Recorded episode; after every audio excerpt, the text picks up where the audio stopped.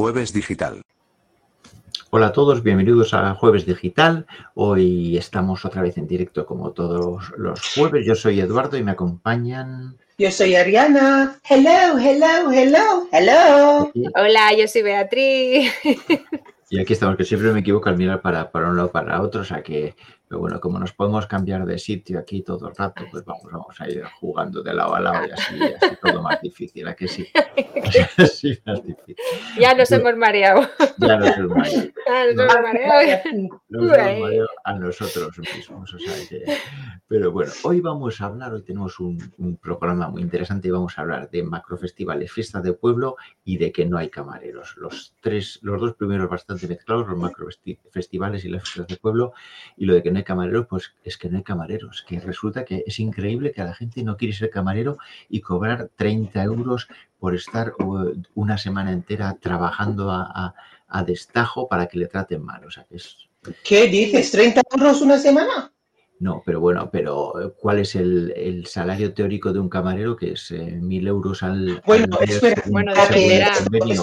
no, no, espera, espera. Camarero, camarero, yo creo que mucho de la que está trabajando como camarero no está empleado como camarero. Está empleado como ayudante de camarero. Camarero es otro. Porque con ayudante de camarero tienes que pagar, ¿cómo se, el dueño tiene que pagar menos. Si tu camarero, entonces te, paga más. Es así de triste. Por eso la gente que está por, contrato, uh, ¿cómo se llama? Legalmente tiene como ayudante de camarero, pero hacen de todo. Sí. Es que el otro día... sí, no, si el, si el, tema está en que eh, en verano la, muchos mucha gente que trabaja para turismo, tanto camareros como gente empleada en los hoteles de limpieza, de, recepción, o sea, la gente se mueve, se traslada de ciudad, deja su, su, residencia habitual para hacer este tipo de trabajos y el problema ya no solamente es cobrar esto, sino que no te puedes pagar un alquiler para vivir durante esos dos o tres meses que estás trabajando en otro sitio. Entonces. Claro, en Baleares, por ejemplo, o en Canarias se quejan de que no les falta personal para, los hoteles, que dicen que hay algunos hoteles que van a tener que tener habitaciones cerradas, pero es normal. O sea, si no tienes un sitio donde vivir durante ese tiempo, no, no solo pues, donde vivir, sino que te tienes que desplazar solo o sola, porque evidentemente son situaciones en las que nadie asume que vas con la familia para dos meses. Eso es, claro, claro. Te tienes que ir solo o sola a vivir a otro sitio, a un, a un apartamento bueno, y es que espérate, como para irte como planta, como que fíjate, podías decir, pues mira, ese periodo vacacional a lo mejor te puedes ir con la familia, porque oye, pues, eh, o la familia se puede ir el, el, tiempo que tenga vacaciones, pero si no encuentras una, un piso entero para poder hacer eso, Claro, pero no es una habitación. O sea, es que una habitación. Es que la gente dice, no, no, si yo le pongo una habitación a mi camarero, pero es que, digamos, igual con 20 años yo me hubiera animado a ir un verano eh, a, trabajar un, par de meses en, en Mallorca en una habitación. Pero a partir de los 20 años, cualquiera quiere irse a un piso, no quiere una habitación putre. Claro. Pero mira, hace tiempo hay, uh, ¿cómo se llama? Ha salido en la tele y eso todo le han hecho una entrevista a un dueño del bar. Um, dice como, no, no, yo, uh, ¿cómo se llama? Yo pongo habitación para mis trabaja, para mis trabajadores, pero um, tampoco viene alguien para, para trabajar. Pero señor, yo tengo ganas para decir y entrar en la tele, para decir, pero señor, sí, sí, tú pones, uh, ¿cómo se llama? Y la, habitación. Pero ¿cuánto le pagan? Espera, con habitación entonces que tiene derecho que instruir a los pobres trabajadores de 16 horas luego la gente tiene que ser consciente. O sea, te vas un verano a Mallorca a, trabajar 16 horas, al día en una habitación cutre eh, eh, sin ver a la familia. ¿Para, para, sacarte limpios, para sacarte limpios 200 euros al mes, que es, que es de lo que estamos hablando. O sea, que mucha gente dice, pues me quedo en mi casa y los 200 eh, euros al mes hago un TikTok y a ver si tengo suerte. porque son, hablamos de eso, de 200 euros al mes, eh, que es lo que me queda limpio, ¿no? Después, de, aparte de estar lejos de mi familia, ¿no? Que, eso también. Pero nosotros todavía ah, ¿cómo se llama? Hay dueños del bar o del restaurante que tienen la desfachatez que, mm, que le pagan en negro y no pagas la social. Bueno. Hace falta que te respondamos. no, pero bueno, que otra cosa que, comentaban desde la COE, me parece que estos días, es que había, hay gente desempleada y, y faltan camareros. También me parece un error decir eso porque se supone que cualquiera podemos ser camareros y no tiene por qué. O sea, para ser camarero tú tienes que tener unas ciertas habilidades y capacidades y, saber determinadas cosas que no cualquiera mm. puede ponerse a, ser camarero. Me encanta cuando la gente habla de la gente desempleada, como el año pasado también, con el tema de los, de los incendios, que si había que, que limpiar los bosques, entonces que se cogiera gente desempleada para limpiar los bosques. Pero hay gente que se dedica a eso, que su, o sea, que me parece un desprecio hacia la gente que es camarera en este caso, o aparte, e, ese, comentario, ese, ese comentario te, ese comentario trata también al desempleado como un vago y un maleante que lo que quiere es aprovecharse del Estado, que no es eso, o sea, que nadie está desempleado por gusto, o sea, que... Claro, no, no, pero, que, pero que, me parece, seguro que esa gente que está diciendo eso no dice que para... Que, que, faltan cirujanos y que entonces que cualquier desempleado pues que se ponga a ser cirujano o médico de cabecera o ingeniero naval o ingeniero de minas o... Sí, en Madrid no faltan médicos, pues oye, que, claro, se apunte cualquiera que haya en el paro. Claro, pero que me parece un desprestigio, o sea, un desprecio hacia la gente que hace bien su profesión, porque eh, el hecho de ser, de trabajar en el sector servicios o en el sector turismo, no quiere decir que sean profesiones, ala, cualquiera vale, da igual, lo hace bien todo el mundo, no, no, hay gente muy buena que hay que valorarla y eso es lo que también, eh, yo creo que por eso cada vez ese eh, hay determinados sectores que la gente se cansa de no ser valorada, porque estás haciendo un trabajo, no sé, y, que te paguen una mierda, que te traten fatal, que, por el hecho de decir, no es que eh, hay que hacer aquí en el mes de julio no sé cuántas tropecientas horas. Hombre, que tampoco es eso, no tienes que estar como un esclavo trabajando 20 horas todos los días, ah, porque es un mes. No, pues eh, tendrás que contratar a más gente, no mm. sé, pues habrá que hacerlo de otra forma porque... Y acostumbrar, y acostumbrar a los clientes a, distintas formas de servicio, o sea, que igual no te tiene que tener un camarero cada, la, factura, el, cafecito, la cucharita, el, no sé qué, sino que hay que organizarlo distinto. sí, y, luego, sí, porque también eh, entiendo que son trabajos además que todo lo que sea, eh, todo lo que es trabajo de cara al público, también tenemos mucha o sea, mucho que ver los clientes con que esos trabajos luego no se quieran hacer, porque somos muy despreciables muchas veces, ¿eh? No tenemos ningún tipo de. No tenemos ningún tipo de, cuidado ni de amabilidad hacia ellos. Parece que como pagas, es a ti a la que tienen que, vamos, ponerte la alfombra roja, todo. Y no, no tiene. o sea, no, hay que ser. Yo, yo intento ser lo más amable, ayudar, recoger, o sea, no sé, es que me parece que por el hecho de que Ariana, te, Ariana, te, pongo en el foco que Beatriz está lanzada. Sí, ya, me callo. Es, una enfermedad, e, ese, mm, es una enfermedad. La verdad. No, pero es verdad que, tratamos muy mal, por desgracia, mm. eh, tratamos muy mal a la gente que está sirviéndonos y nos está ayudando, ¿no? O sea, que, con mucho especio infravalorando. Hay que, sería bueno que pasáramos por esa experiencia que todos nosotros para darnos cuenta de lo que es, ¿no? O sea, que, de lo durísimo que es el trabajo, además. Sí. Es una enfermedad que, tenemos todo, todos nosotros, ¿eh? Y para empezar, los culpables son nosotros, literalmente, porque tratamos la gente que limpian, que sirven, como son invisibles. Y encima nos siento como, estamos sentando como, mm, nos merece que nos atienden. ¿Sabes qué te digo? Y he visto varias veces aquí abajo cuando voy andando y los camareros eh, poniendo el café y esos señoritos no, no tienen la, ¿cómo se llama? Y ¿Cómo, se dice eso? La decencia. la decencia para decir gracias. Y encima, llamando los camareros, ¡ay, ay, ay! Oye, perdona. Eh, ah, y encima, consinte, uh, consentidores somos nosotros, consentidores también a nosotros, porque adaptamos ese tipo de actitud de los dueños de bares y de restaurante y también en cualquier trabajo, ¿eh? Para aprovechar la gente que está desesperado. Mm. Nosotros lo hemos dicho, sí, sí, sí, porque ellos, entonces yo, porque yo tengo el trabajo aquí, entonces yo, vale, lo, hago como... Eso es parte de lo que me voy a poner yo, me, me, a tocar.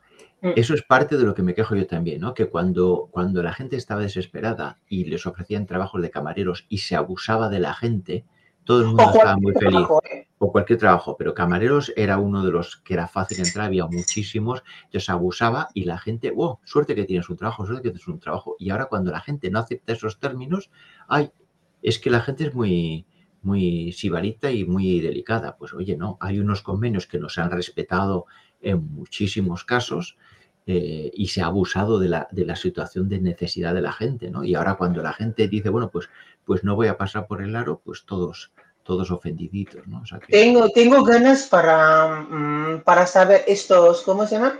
Eh, esos empresarios, eh, cuando dice que ya no hay nadie para trabajar, mm, oye, ¿cuánto quiere pagar? ¿Cuánto ofreces? para ese tipo de trabajo, al servicio de ese tipo de trabajo. Vale, y con eso lo dejamos y pasamos a, Beatriz que nos cuente macrofestivales, que sí, ya estamos, los camareros ya estamos ahí. Macrofestivales yo no sé nada, ¿eh? Nunca jamás he ido a un macrofestival. ¿Qué no, no, de los macrofestivales? No, yo, yo solamente quería, es que eh, como ahora se han puesto tan de moda estos macrofestivales por cualquier ciudad de España, antes parece que había unos concretos, pero ahora ya todas las ciudades quieren su macrofestival pues eh, bueno, aparte del Primavera Sound que se ha celebrado aquí en Madrid, que ha debido de ser bastante desastroso en lo que son las, los accesos, ¿no?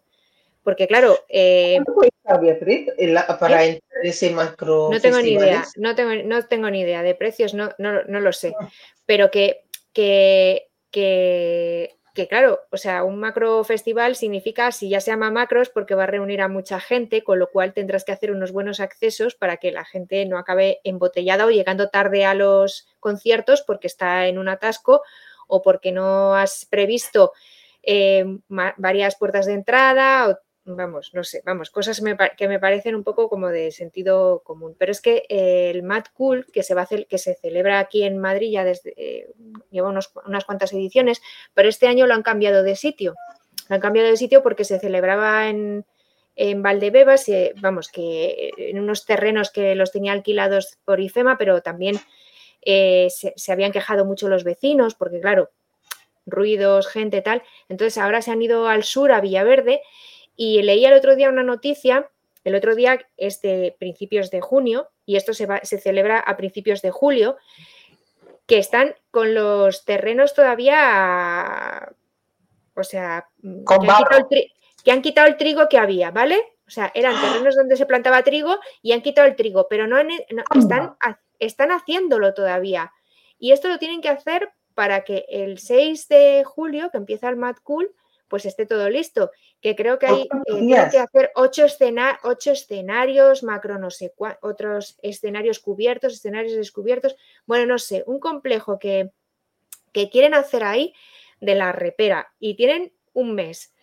Pues yo no sé, pero a mí me suena que no va a salir bien, o sea, que no va a estar terminado. Y luego también eh, eh, lo que están diciendo ya es que están diciendo eh, bueno, lo que están diciendo es que eh, las, eh, las, paradas más cercanas de metro están, o de cercanías están a casi un kilómetro del sitio, ¿vale? Entonces, claro, ya están aconsejando a la gente también que venga en coche, que vaya en coche. Pero es, que, es, que es alucinante, porque además se supone que allí...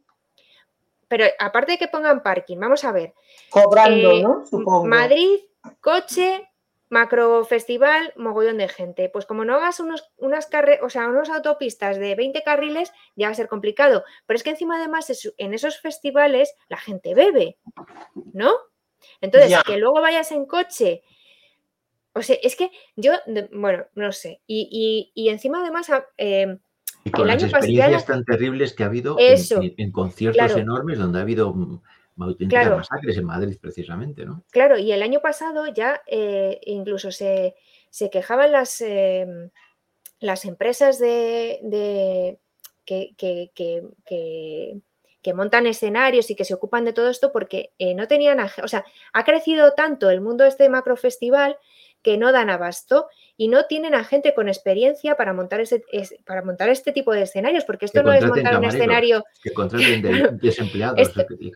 claro, esto no es montar un escenario de pueblo, de, o sea, que es que esto estamos hablando de unas, de unas megaconstrucciones de la repera. El año pasado en Valencia, en Cullera, ya hubo un muerto porque hubo, eh, ¿os acordáis que hubo una especie de no sé, de, ciclón ahí, no sé cómo lo llamaron, que, que, salió un viento así muy fuerte de repente y tiró parte de un escenario que mató a, una ah, persona. Sí, sí, sí, Claro, o sea que.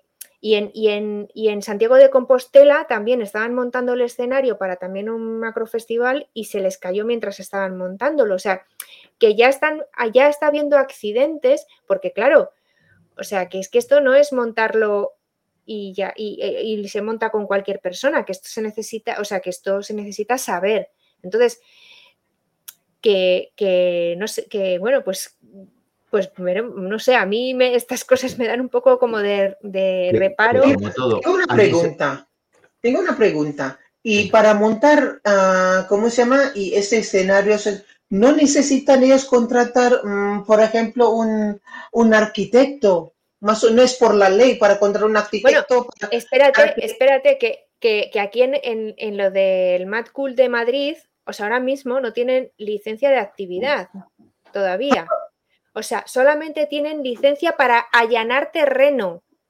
O sea, pero la licencia de actividad todavía no la tienen. se está tramitando. Pero yo digo, o sea, será alucinante que en menos de un mes se tramite una licencia de este tipo de actividad cuando tú vas a abrir cualquier otro tipo de negocio que necesitas una licencia de actividad y te tiras años. Años, sí. Años. Y aquí vas a tener licencia de actividad para este tipo de festival en que en menos de un mes es que es acojonante, ¿eh? Y que luego también cosas como... de ayuntamiento igual. No, y que luego hay cosas también como las salidas de emergencia que, claro, aunque estés en el campo, hay que organizarse. O sea, que si, si hay un incendio, hay un problema, hay una estampida. ¿Ese cuántos días? De tres, cuatro días, ¿no? Sí, son del 6 al 8 de julio, el Mad Cool. Pero, y encima, mm, una pregunta, este normalmente no es, no es barato. Mm, igual no, más de barato, no sé los precios. Igual más de, ah, más de 100 euros. Pero no, Mm, acabamos de escuchar hace dos meses, tres meses, que estamos y gritando que no tenemos dinero para, para, poner comida en la mesa y hay muchos niños que van a macro fiestas. Eso abonos, es bebida todo, hay que pagar. Los abonos, 195 euros. Toma ya, con bebida todo, con comida. Los abonos, no solo que lo que. Oye, lo de. Vamos, vamos a dejar el tema lo de fiestas de pueblo, ¿queréis decir algo rápido o lo dejamos para la semana que viene? Porque tenemos que ir rápidamente al chungo de la semana. sí, lo dejamos para la semana que viene. la semana que viene, fiestas de, fiestas de pueblo que, eso promete. Queremos chungo. Queremos, chungo. Queremos. Espera, le voy a poner, vamos, vamos a hacer la, la intro eh, por si acaso primero antes. Jueves digital. El chungo de la semana. Qué bonito. Esto, esto tenemos que dejarlo. Y como primer, primer chungo, primera chunga de la semana, tenemos a Irene Montero. ¿Qué nos ha hecho Irene, Montero? ¿Qué nos ha hecho Irene Montero? ¿Qué ha hecho Irene Montero? ¿no? Irene Montero ha dicho que quiere ah, siempre trabajar para la gente, etcétera, pero ahora con el Sumar, y ella sí o sí quiere, quiere meter cuando ya no está dentro de la lista. Eso que yo no entiendo, Irene, por favor. igual es tiempo para que tú mm, va mm, un lado para dejar la gente hacer las cosas. Pero no solamente... está callada, ella está muy callada, hombre. ya, muy callada. ¿Cómo en público? Pero abajo igual está. Lo que está mal es si has llegado a un acuerdo. Si estás, has llegado a un acuerdo donde no estás en la lista, has llegado a un acuerdo donde no estás en la lista. Punto. O sea, no puedes luego llegar a un acuerdo y luego, ah, es que yo quería, es que era broma, es que yo quería. eso, eso, no va a pasar, ¿eh? ya te digo yo que eso no, va a pasar. No va a pasar, muy bien. Y, el otro, y la amiga, que me parece también chunga. puedes ver. La amiga. la amiga, ¿cómo se llama? Yone Belarra. Yone, Belarra. Y Ione Belarra y la amiga. Me parece un poquito chunga porque ella dice en un, ¿cómo se llama?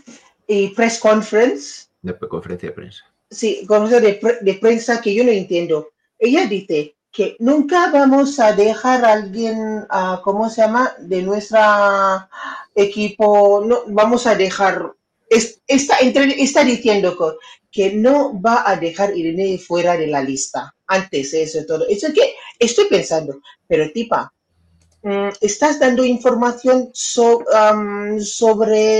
lo que estáis hablando en un, ¿cómo se llama? En, un meeting. En una negociación cerrada. Una negociación, pero pues chica, ese pues tiene que ser confidencial.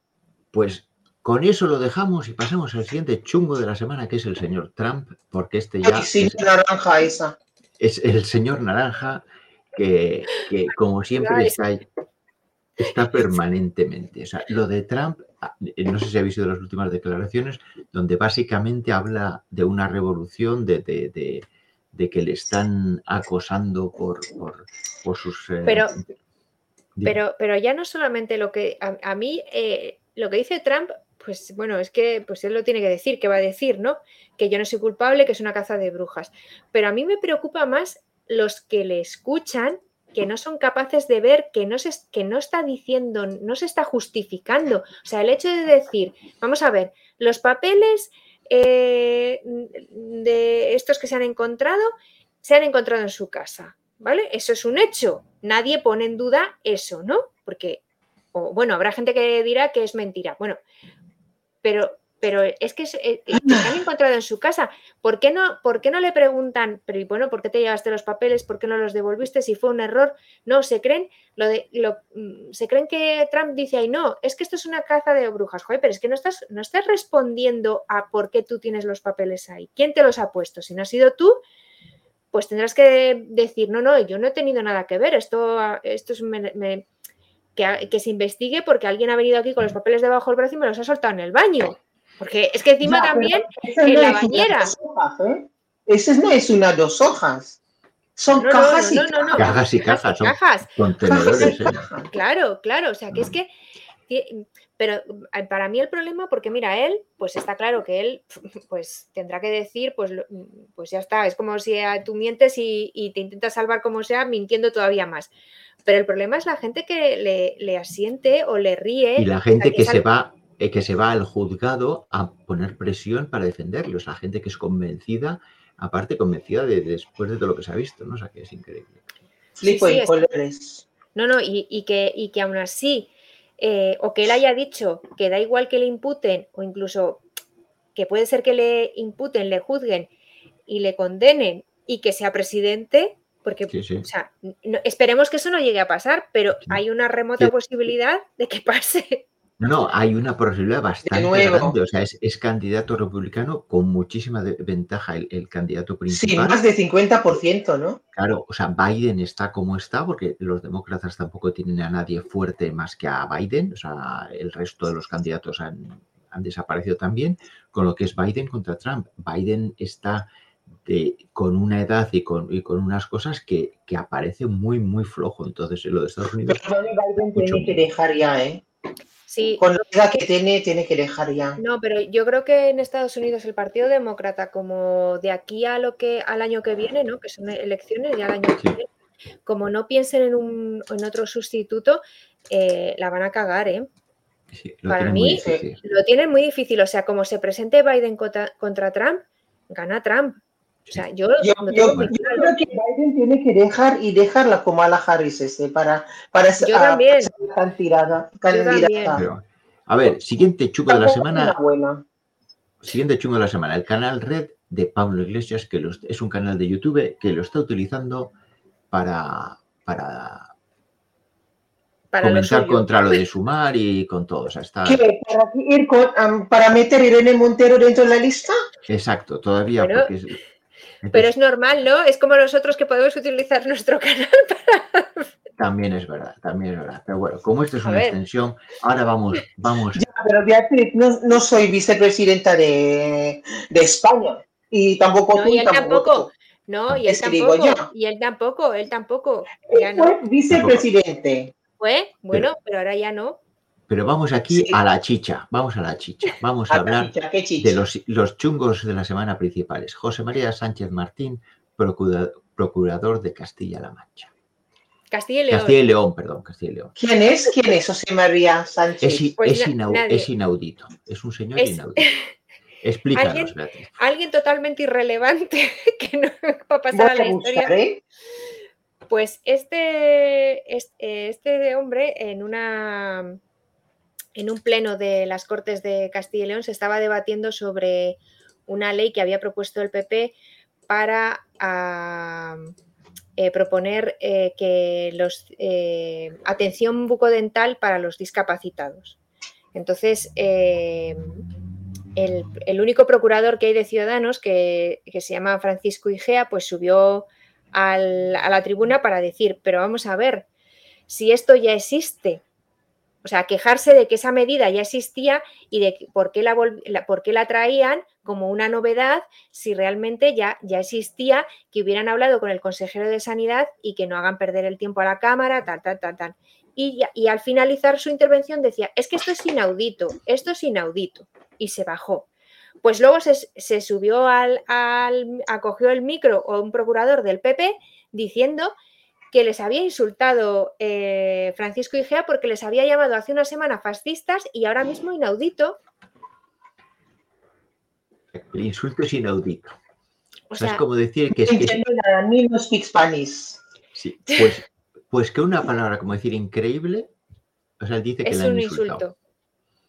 En dos palabras, ¿no? Increíble. Exacto. No, no, o sea, yo te juro que porque son de estas noticias que tienes que ver a, la persona hablando y diciéndolo, porque de verdad es que no te lo pasas a creer.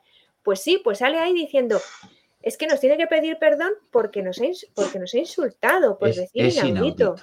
Es que es inaudito, inaudito. ¿eh?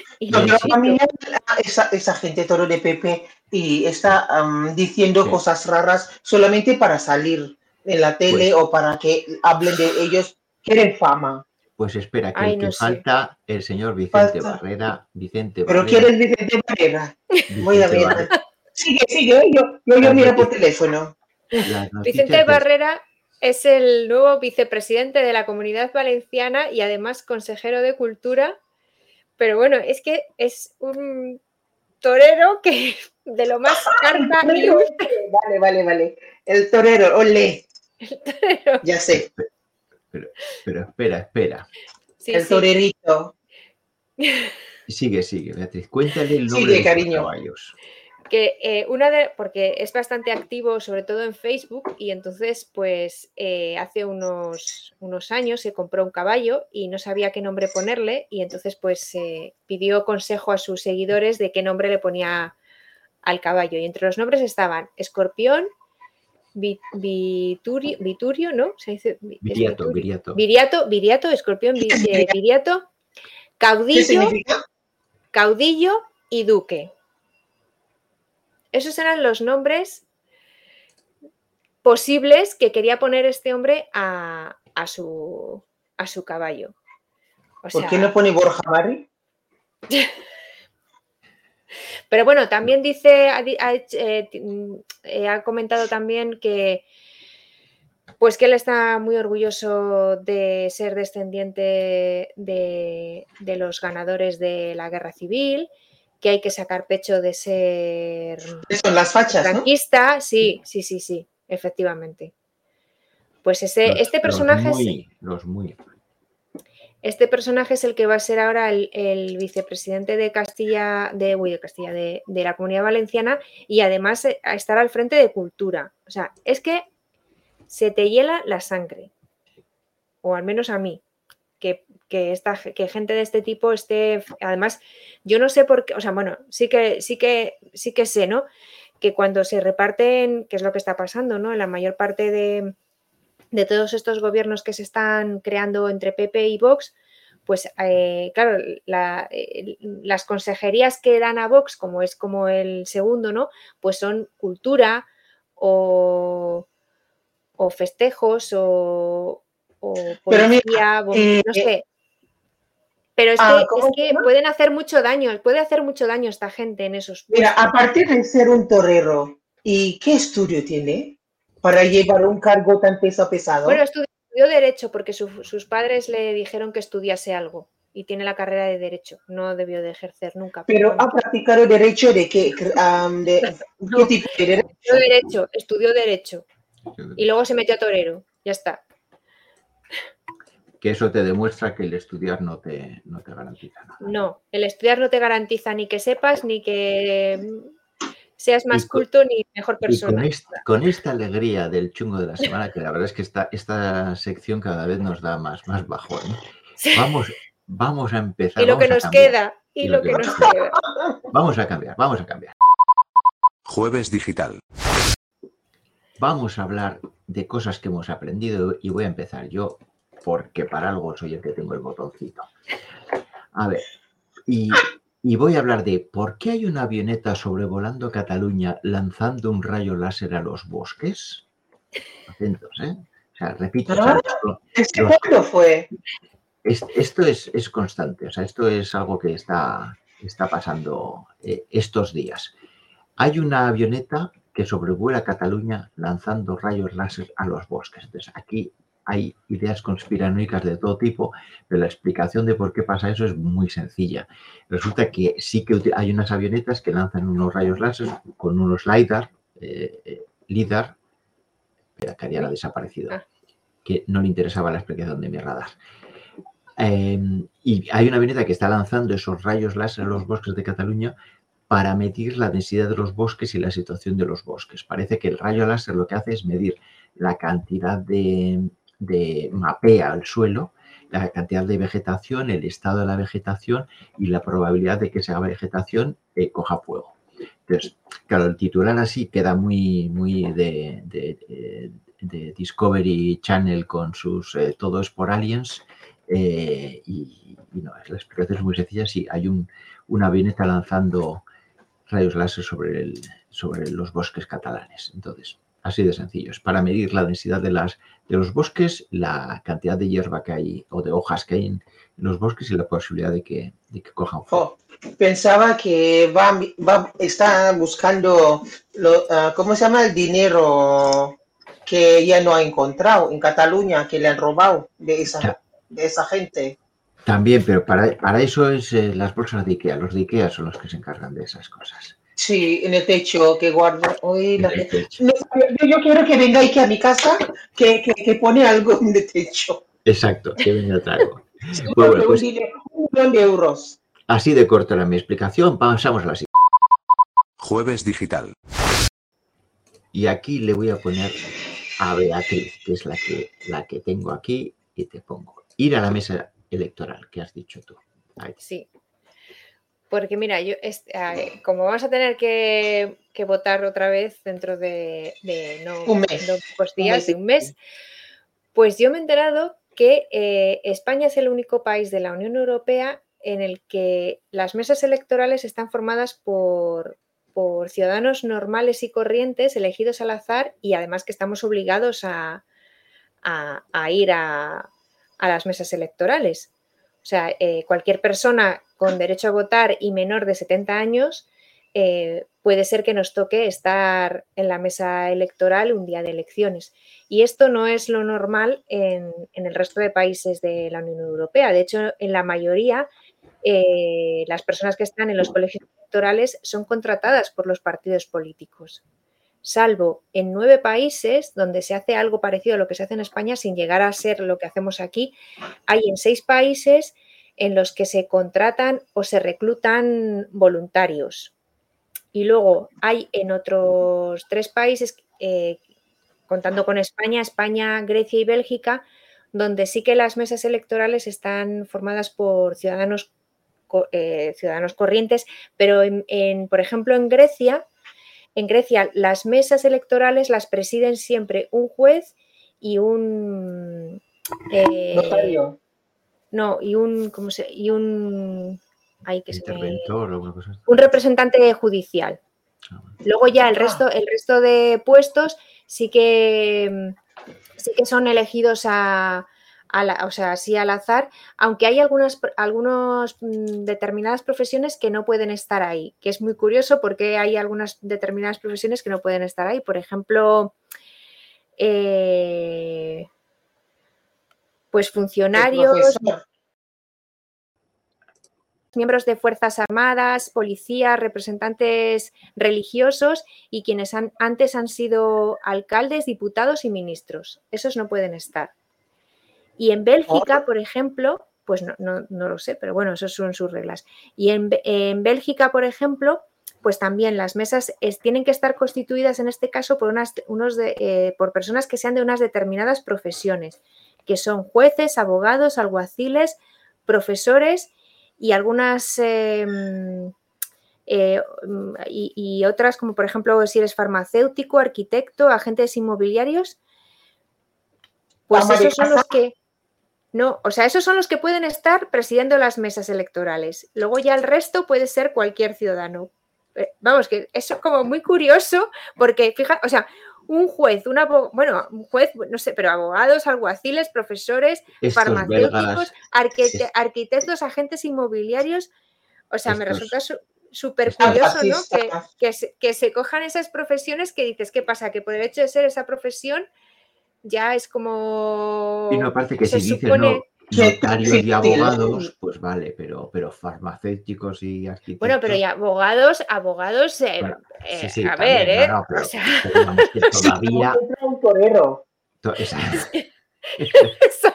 que si tienes la carrera solo, pues imagínate. También, Pero, pero bueno, oye, en España se cobra, ¿no? En España te pagan, no es una cantidad. Bueno, pero creo que es por una, por una algo de dieta, sí. Sí, algo de dieta te pagan. algo de dieta. Sí, pero vamos, que, somos el único país donde pasa eso, que, somos ciudadanos corrientes los que estamos ahí y además que estamos obligados a, ir, porque si no hay multas, incluso penas de cárcel también, si no te, si no te presentas. Sí. bueno, pues, pues muy interesante. Le, no toca, sabía yo. Le toca a Ariana y voy a meter la intro y nos cuenta. Jueves Digital. Y a ver, Ariana, tú nos ibas a hablar de perros de asistencia, ¿verdad?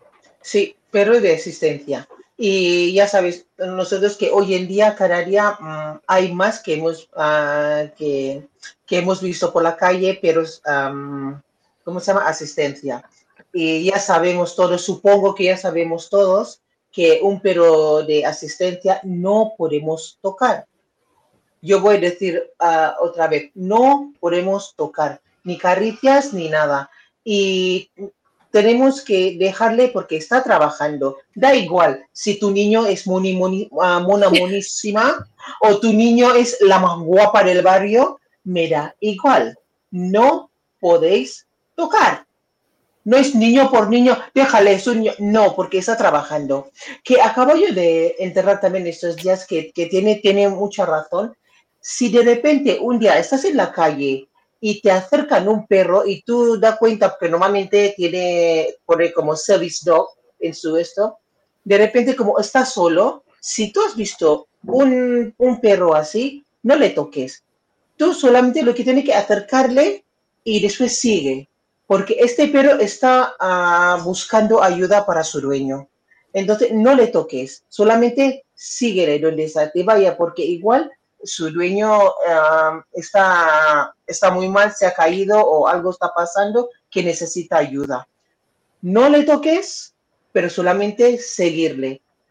Dejarle andar así, tú no coge la correa ni nada, solamente andar y seguirle. ¿Hasta dónde te lleva? Sí, hasta donde te lleva. Igual eh, está pidiendo ayuda. Ayuda para su, su dueño. Es, eso lo hizo. Yo, curioso, yo no me daba cuenta, ¿eh? es como, sí, es verdad, tiene toda la razón. Ah. Si viene eso, tú tienes que, sí, eso qué curioso. ¿Y qué ha pasado con Wilson, el famoso perro de, Colombia que Pues hace ya, ¿no? sé, hace unos días que no se sabe nada. Supongo que no lo habrán encontrado.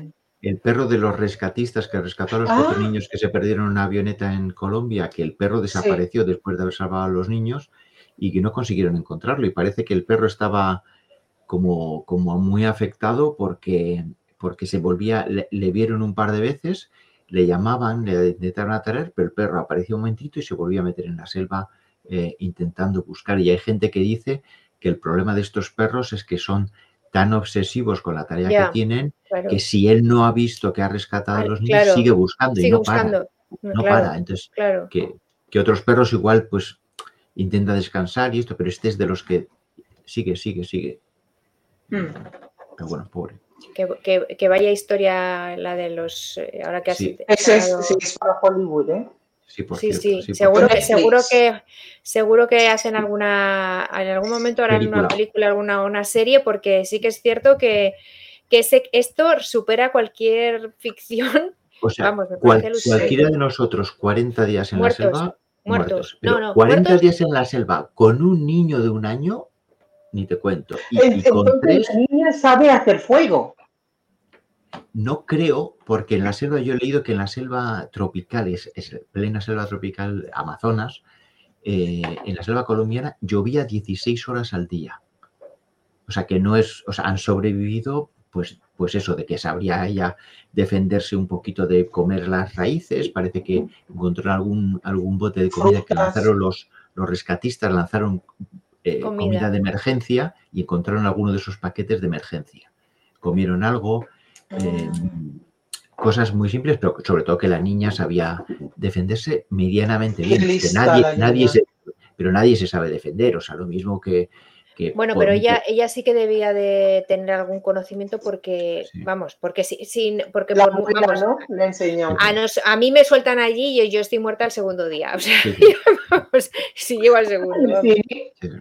Tenía 13, 13, o 14 años pero es que además ella, claro, es que no estaba ella sola, porque si hubiera sido ella sola, a lo mejor dices, bueno, pero es que se tenía que ocupar de tres niños y una niña de 11 meses o un niño de 11 meses. Sí, sí, de 11 meses. Qué fuerte. que, le tendría que, que, le tendría que llevar carga, o sea, que le tendría que llevar ella todo el tiempo, porque no, claro, o sea. Mm. Claro, no, horroroso y, eso, y eso estamos hablando de que pasaron cuatro días en el avión hasta que su madre se muere. Cuatro, cuatro días a lo de la madre moribunda. Que la madre les dijo salir a buscar, sí, sí. Sí, sí, la madre tardó cuatro días en morirse. El resto murieron instantáneamente. La madre al cuarto día falleció y les dijo ir, ir a buscar suerte. Claro, no os quedéis aquí, claro. Que en, parte, que en, parte, es peor, porque claro, la, la la encontraron al de, al de una semana o diez días. Em, que es que nunca sabes cuál es la, opción. Nunca sabes cuál es la opción mejor, si quedarte ahí o moverte o... Yo, yo creo que hubiera sido mejor quedarse ahí quietos. Pero claro. Porque por lo menos ahí tiene desde, desde el cielo ya tú puedes ver, hay una marca ya grande. Yo no sé si era también porque como decían que por esa, por la selva estaban las FARC que les tenían amenazados. También. Pues no sé si la madre dijo, si os quedáis aquí y encuentran, o sea, esto se va a saber, o sea, no, no sé, no lo sé. No sé qué es lo que... Que hay, el tema político y el tema de paramilitares y todo esto es otra historia de guerrillas y, sí, sí, sí, todo esto. O sea que, pobres. Estaban persiguiendo. A los padres, sí. Los padres. Claro, los padres estaban escapando precisamente de los, de los grupos guerrilleros que les estaban amenazando. es que es, claro, por eso, que es que, es que se han juntado tantas cosas, pero bueno, qué increíble. Pero bueno, la, niña se merece todo. Lo que pasa es que ahora se va a conseguir en algo mediático y la pobre niña le van a, le van a más. Ya, bueno, esperemos que... la guerrilla va por ella. Va por ella. Bueno, ahora yo no creo que ella, pero, pero bueno yo espero que ya, que ya, que han corrido esto, o sea, han pasado esto y han conseguido sobrevivir, yo espero que sea por, o sea, que sea para algo bueno, ¿no? Parece que esto que dices, joder, te pasa todo esto y consigues sobrevivir, esto tiene que significar algo, no puede ser. Vamos, no sé, espero, espero. Pasamos a lo siguiente, dejamos eh, cosas que hemos aprendido y vamos a pasar a cosas que hemos visto con esto. Jueves digital. Y aquí, a ver, para que se me pasa, se me pasa. En cosas que aprendes, dejamos a Ariana ahí en primer plano. Ariana, tú nos vas a hablar en cosas que hemos visto de la agencia en Netflix. La agencia.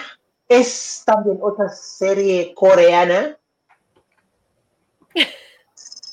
es sobre advertising, uh, ¿cómo se dice? Una agencia de publicidad. Publicidad, agencia de publicidad. Es como una, mm, ¿cómo se llama? Una chica, que, una señora que ha trabajado desde abajo hasta, hasta que ha ido como director creativo de una agencia. Y ella ha ido a una universidad público. Pero es, es muy interesante, tienes que ir a ver cómo le tratan entonces, es, es, como, en Corea es como un mundo muy machista. Es como, bueno, en, como, como donde, ¿cómo se llama? y como donde está en todos los países, pero en, con steroid encima. Es como, ella es la como única mujer que es la directora de, ah, ¿cómo se llama? De creativo. Y la gente le miran, uh, ¿cómo se llama? Por encima de, del hombro. Es literalmente, están diciendo en su cara ella no merece el puesto, porque ellas no son como ellos. Viene de una familia pobre y ha ido a universidad público. Eso yo creo que es verdad en, ¿cómo se llama? En un lugar como, como Corea. Yo creo que en, en todo Asia es totalmente así. Es como muy, muy, muy, muy, muy clasista. En también en Europa, ¿eh? en Europa también. Sí, también. Sí. Pero esa es la cruel realidad. Eh, eh, es, es como manejar ella y encima y la situación en la oficina es súper hostil, totalmente hostil. Es como hay otro que es, uh, ¿cómo se llama? Otro director que quería que ella se va y poner para, para poner a su gente. Oh, es, tienes que es muy interesante es como de repente ella que saca debajo de la manga, vale, en seis meses, si yo no dobla, si ella no, ah, no hace una venta doble de lo normal, ella se va, porque le han dado solamente un año para estar en el puesto. No nos diga si lo consigue, por favor, porque no, no, voy a decir, pero eh, no, no, es uh, esto, pero tenéis que ir a ver y cómo acaba esta señora.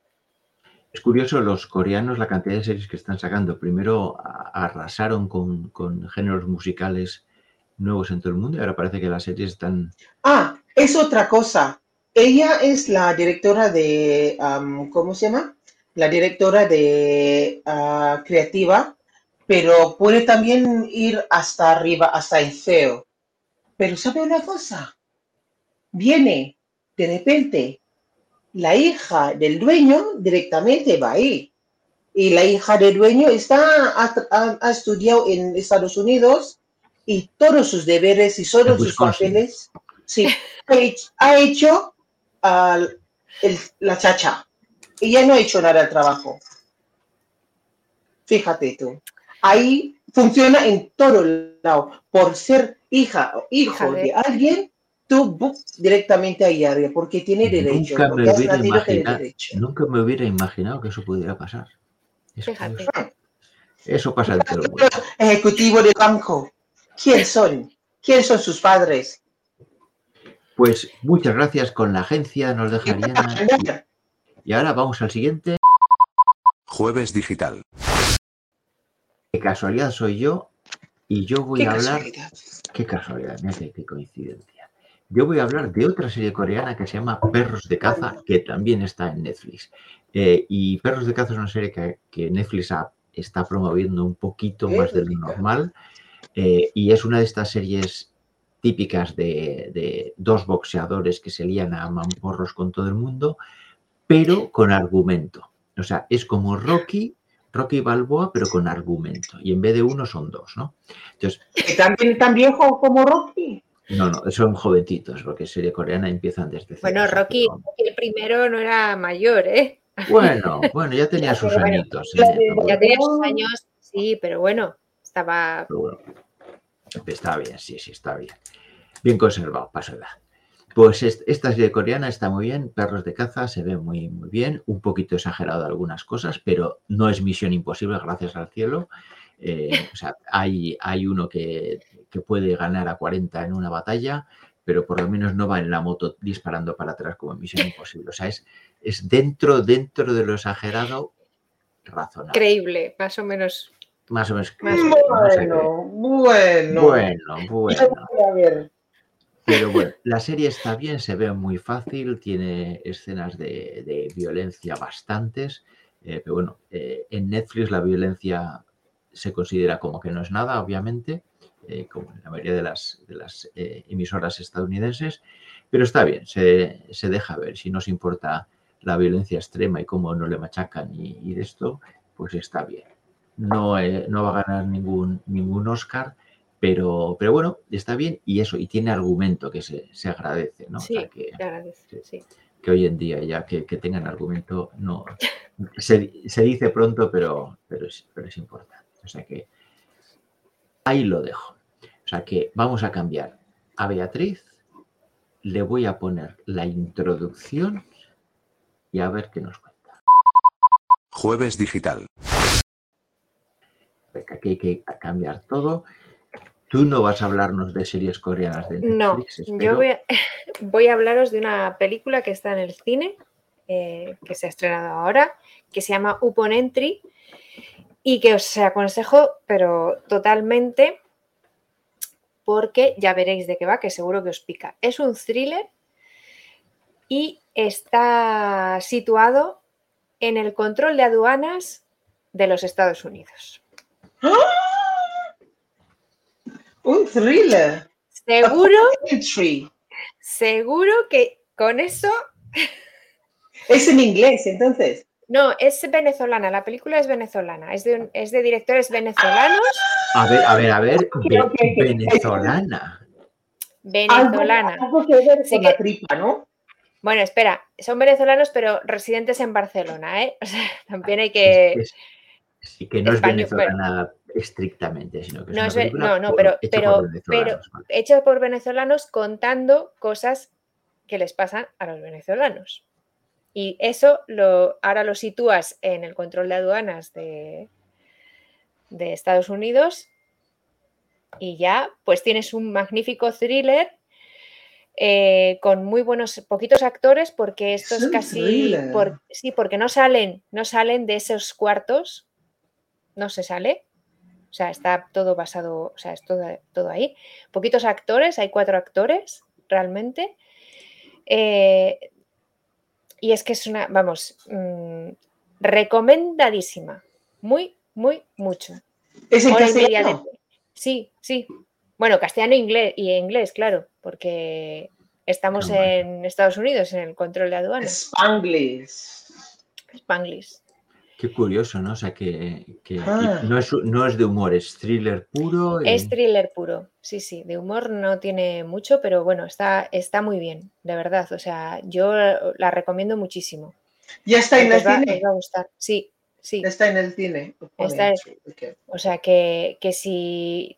La verdad es que la película no es. No, este, de, de estas de. No, no está hecha con grandes mayos ni nada. O sea que seguramente ha salido con pocas copias. Me parece como 51 copias a nivel español, con lo cual no va a llegar a mucho a todos los sitios.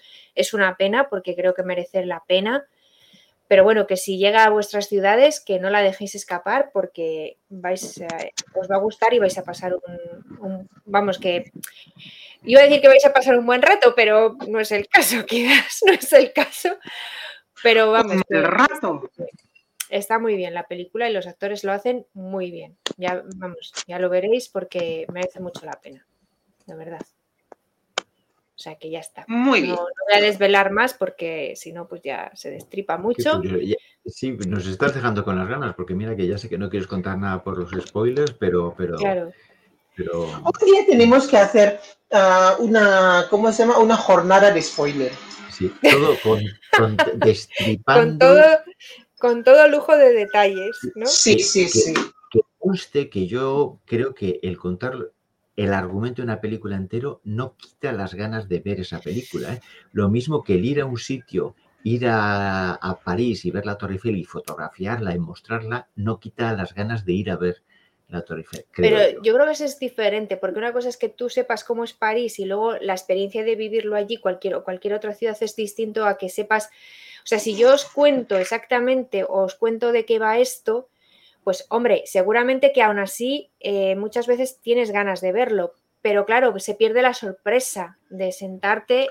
Eso es como los trailers, ¿no? Hay trailers que te han contado la película. Claro, claro. Yo, por ejemplo, no me gusta ver trailers. Ni, oh, yo siempre, yo, yo, necesito el trailer ya, Pues yo no, yo no, porque hay veces que en los trailers, yo he visto trailers, una vez vista una película, que es que eh, te han contado todos los puntos de, inflexión, o sea, todos los puntos en los que dices, hombre, o si es una comedia, te, ponen todos los gags, los, mejores, porque claro, para atraer a la gente, o sea, te han contado todo. Entonces, como veas el tráiler muchas veces, que a mí me ha pasado que hay veces películas que ponen el tráiler pues semanas antes y, y, te coincide que lo estás viendo, luego ya estás viendo la película y ya estás pensando, a ver cuándo va a llegar este gag, a ver cuándo va a llegar esto, a mí eso me molesta. O sea, yo prefiero no saber nada. Y vamos. Bueno, pues para no molestar más a Beatriz, vamos a dejarlo esto por ahí. Muchas gracias a todos. Votar para arriba, compartir, a todo esto. gracias por la paciencia. Jueves. Exacto, y nos vemos el siguiente. Upon entry. Por eso. eso es. Bye. Bye. Jueves digital.